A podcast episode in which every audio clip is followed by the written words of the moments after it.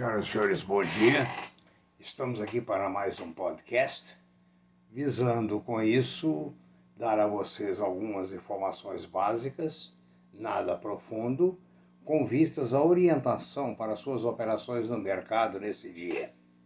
Meu nome é professor Aécio Flávio Lemos, ah, não sou nenhum gênio, apenas coleto informações e dou algumas opiniões baseado na minha experiência uh, acadêmica e mais a experiência prática de estar acompanhando a Bolsa há 50 anos. O mercado hoje na, na Ásia está em baixa, poucos países estão em alta. O, na Europa, o mercado também funciona em baixa. Nos Estados Unidos se prevê que a Nasdaq, SP e Russell vão para cima e Dow Jones para baixo.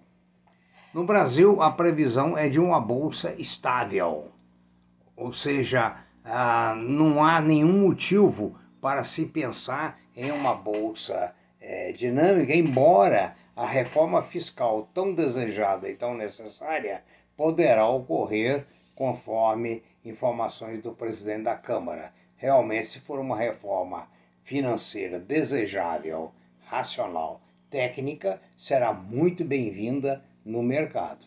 Inclusive, nós temos falado aqui que a tributação no Brasil é algo absurdo, que impossibilita o Brasil, em certos campos, de prosperar, de exportar e assim sucessivamente. O, as commodities estão em alta, os metais duros estão operando de forma mista, o petróleo, o Brent em Nova York, está operando a 1,779 um, praticamente um dólar abaixo do que estava previsto para ontem. Né? E o, o, dólar, eu falei para vocês, ah, o Brent, então, eu estava falando do ouro, o ouro está apenas um dólar abaixo da máxima de ontem. Nas dúvidas de vocês, queiram endereçar suas dúvidas para previsioneseconômicas.gmail.com como de hábito. As notícias internas é que a vacinação continua lenta e tem um agravante. Estão faltando vacinas para a segunda dose. Isso realmente preocupa muitíssimo, muitíssimo mesmo. No Brasil dizem que o vírus já matou mais esse ano do que em todo o ano passado. Ah, nós devemos lembrar, já citamos que Israel não teve nenhuma morte antes de ontem em função do vírus. Ah. O varejo no Brasil aponta para aquisições milionárias, ou seja, a desgraça de uns, o lucro de outros. A exemplo, a Hering, que a Soma fez ontem, antes de ontem uma oferta de takeover, de comprar a Hering por um preço considerado pelo mercado exagerado. Tanto é que as ações da Hering subiram 27%, enquanto as ações da Soma, compradora, caíram significativamente. Ah, do resultado da Vale do Rio Doce foi algo espetacular. A Vale teve um lucro expressivo como nunca. Ah, por outro lado, as refinarias da Petrobras estão operando em, em nível muito tímido, em, dizer, é, a desejar. Deve ser por, por causa do consumo, que com a epidemia tem caído muito. Hoje saiu o balanço da VEG. A VEG é a multinacional brasileira dentro da área de tecnologia. Então, é, se espera realmente que a VEG traga boas notícias, como tem trazido nos semestres anteriores. E, finalmente, uma notícia boa é que o Banco Central diz que os estrangeiros já refizeram as posições de investimento no Brasil. Ou seja, os investimentos estrangeiros no Brasil estão em ritmo normal, digamos assim. E isso é uma notícia muito boa, porque nós precisamos de capital estrangeiro. Nossa, eu prometi falar hoje com vocês sobre a questão da aposentadoria.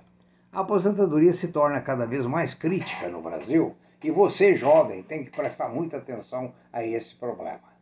Veja bem, a, algum tempo atrás eu assisti uma reportagem na CNN em que um senhor dizia que quando trabalhava ele tinha uma média de renda de três salários mínimos. Aposentou, passou para um salário mínimo. Eu disse na ocasião no podcast que abordava essa questão que ele é, passou a não comer mais verduras e frutas em função exatamente é, é, é da queda da renda. Existem previsões terríveis aí à frente. Dizem que para o ano 2050 haverá poucos trabalhadores para muitos aposentados.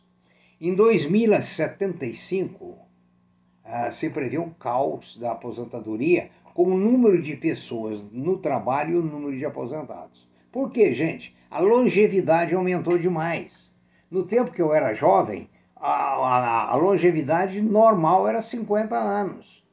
Aos 50 anos, o indivíduo era considerado velho. E hoje? Hoje, nós consideramos, nem o Instituto uh, de Aposentadoria considera o indivíduo de 50 anos como velho. Hoje já, já temos a segunda idade, a terceira idade e assim sucessivamente. Então, com a queda do número de trabalhadores na Previdência Social, o problema da, do pagamento das aposentadorias só tende a piorar. Tem países, como a Noruega, por exemplo, que não vai ter problema, porque ela dedica toda a renda do petróleo para pagar aposentadorias.